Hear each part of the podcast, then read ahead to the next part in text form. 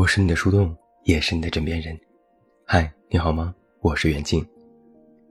今天的文章依然来自于我的朋友烟波，他讲述了自己的婚姻故事。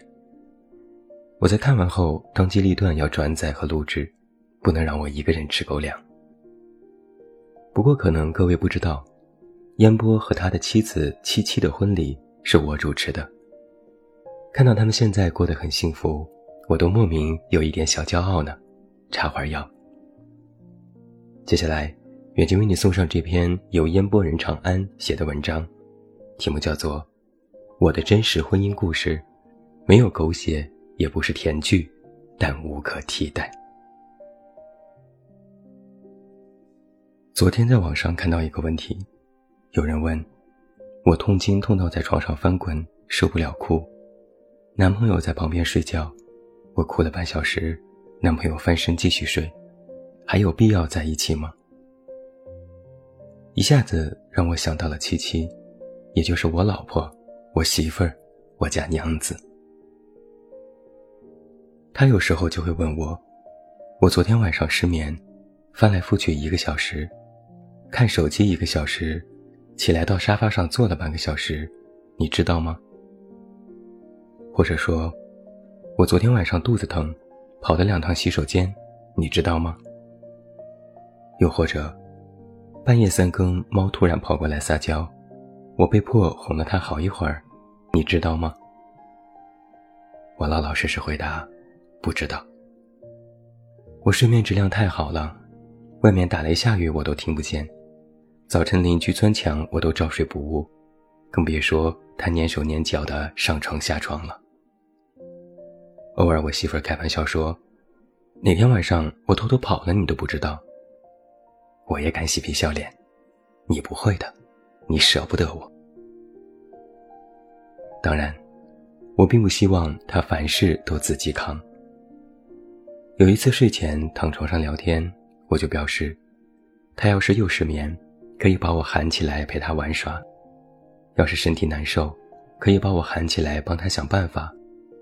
要是猫闹腾，也可以把我喊起来揍猫。我揍猫的手艺可棒了。我又没有起床气，对睡觉也不是很热衷。如果他深更半夜把我摇醒，让我起来陪他看个电影，我肯定不会拒绝。但琪琪说没必要，一个人睡不着已经够难受了，没必要两个人都不睡。身体难受，家里什么都有。头疼有布洛芬，胃疼有胃必治，拉肚子有五事茶。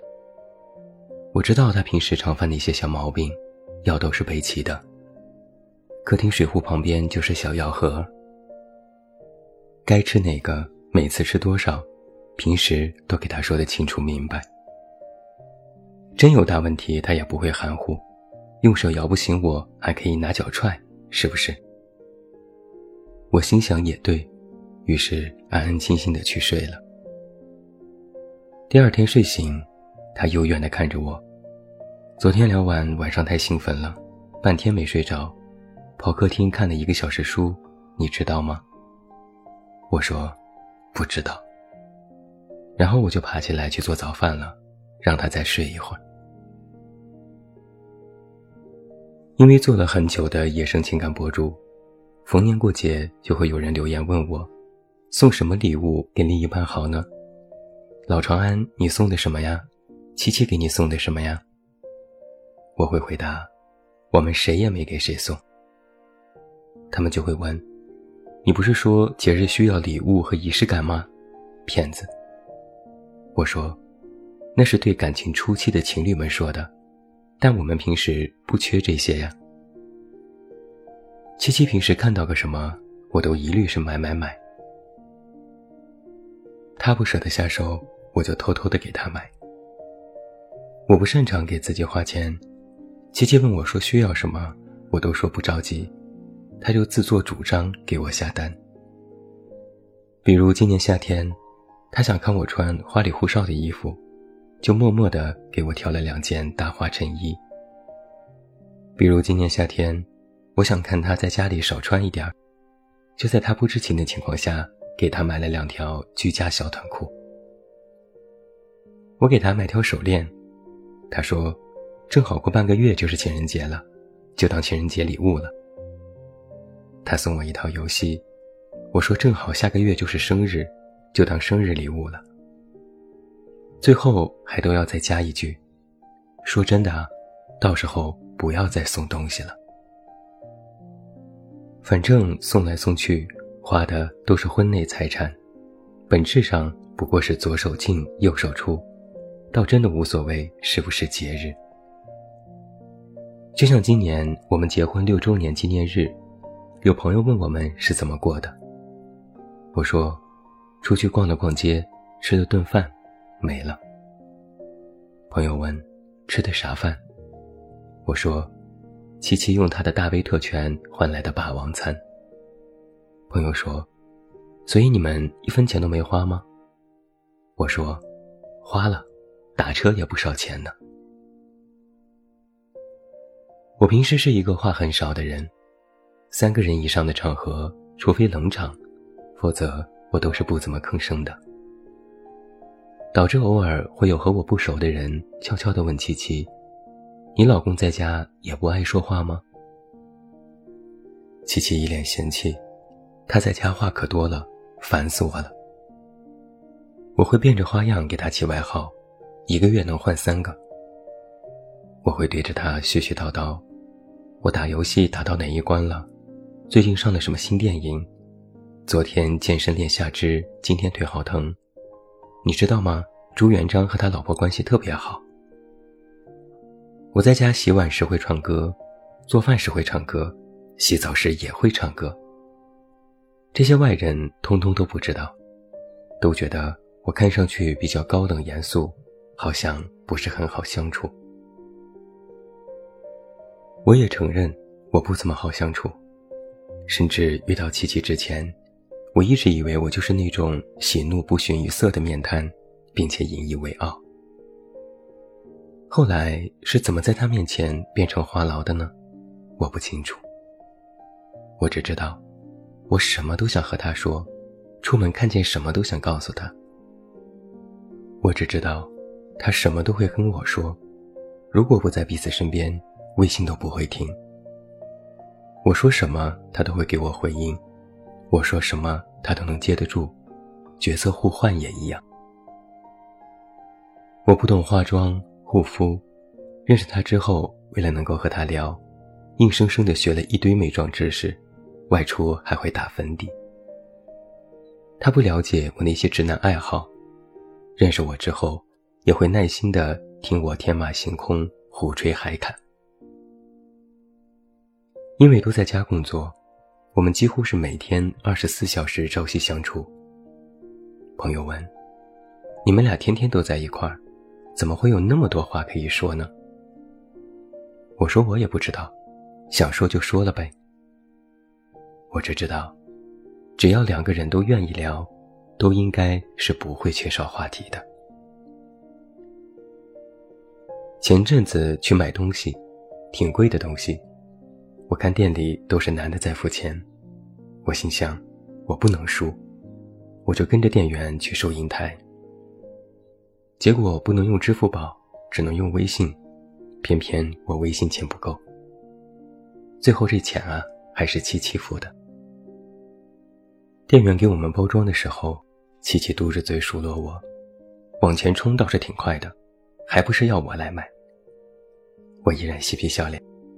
我是不是很像那种男骗子，说要给女孩买东西，该付钱了来一句：“哎呀，我手机好像坏了。”琪琪说：“对，要不是我们结婚了，钱都在我这儿，你这样就是彻头彻尾的渣男行为。”店员猛地抬起头来：“你们俩结婚了？”我说：“对呀，都好几年了。”他愣了半天，我还以为你们两个是学生情侣呢。我心想，哦，所以这就是刚进门的时候你对我们爱答不理的原因哦。而且大哥，你看看我的发际线，我哪里像学生了？店员自顾自的摇头，你们俩真的不像夫妻。出了店门，琪琪拉着我的手问我：“夫妻应该是什么样？我说，我也不知道啊。我倒是观察过很多夫妻的相处模式，见过一对夫妻，老公说一不二，走在路上两个人都一前一后，稍有不顺心，把老婆扔在大马路上就走了。也见过一对中年夫妇，吃完晚饭手拉手一起逛超市，买完东西，一人提着袋子的一个把手，哼着歌慢慢走回家。直觉告诉我，后一种人明显更快乐，所以我要做后一种人。之前也被一个女生问过：“你和七七会吵架吗？”我说：“会，没少吵过。”女生问：“那谁先道歉，谁先求和好？”我说：“是我。”女生又问：“为什么？”我心想。这还有什么为什么？不想因为这点破事儿就失去他呀。我需要他的陪伴，需要他的全部，需要这个善良美好又有同理心的女孩子，也需要我们两个人一路走下来，磨合出的所有默契与习惯。说起来显得我很功利，不过也没什么好遮遮掩掩的。对我来说，感情说穿了。无非各取所需，只是我幸运一些，我需要的恰好集中在了同一个人身上，能够顺利的度过这每一天，这就是我眼里的爱情。为了这一天，我愿意尽全力，仅此而已。前几天还看到一个问题：如果你遇到更好看、更优秀，更价值观匹配的人，你会离开你的现任吗？我想了想，很大的概率我是遇不到所谓更好看、更优秀、价值观更匹配的人了。我最欣赏的人已经在我身边了。从决定和他结婚的那一天起，我就没想过分开。我是你的树洞。